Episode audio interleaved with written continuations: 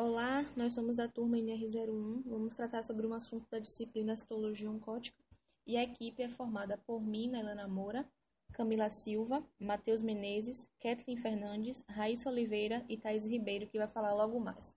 O nosso tema é punção aspirativa por agulha fina ou PAF.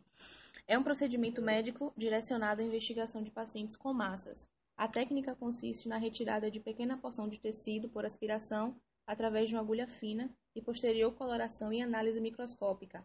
Biópsias por função aspirativa de agulha fina são procedimentos cirúrgicos seguros, muitas vezes evitando biópsias cirúrgicas maiores.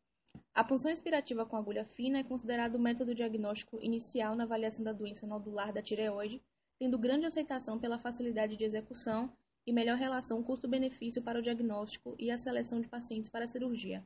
O sucesso do método depende da experiência do patologista e da habilidade técnica na obtenção de amostras adequadas. Na presença de um diagnóstico negativo para a neoplasia, permite observar o paciente clinicamente, reduzindo a necessidade de cirurgia em mais de 50%. Nos casos suspeitos ou positivos para a neoplasia, seleciona os pacientes para a cirurgia, dobrando o número de carcinomas operados e reduzindo os custos em mais de 25%. Olá, eu sou Thais Ribeiro e vamos continuar aqui o nosso podcast. Vou falar sobre quando é pedida a PAF. O médico solicita uma pulsão aspirativa com agulha fina quando o exame de ultrassom não mostra. Nódulo da tireoide com mais de 0,% centímetros e menos de 1 centímetro havendo suspeita que possa ser maligno.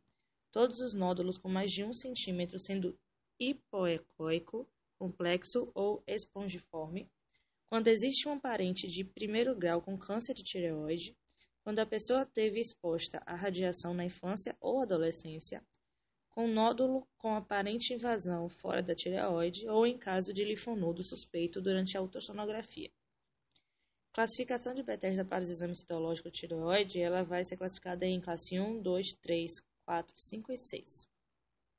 A classificação da classe 1 ela é uma amostra insatisfatória, com risco de malignidade, malignidade de 1 a 4%. Na classe 2, a gente tem um nódulo benigno, que é de 0 a 3% o risco de malignidade. Na classe 3, nós temos a atipia de significado indeterminado ou lesão folicular de significado indeterminado, que já vai de 5 a 15% o risco de malignidade. Na classe 4, a neoplasia folicular ou nódulo suspeito de neoplasia folicular tem de 15 a 30% de risco de malignidade. Na classe 5, lesão suspeita de malignidade, de 60 a 75% de malignidade. E na classe 6, nódulo maligno, de 97 a 99% de malignidade.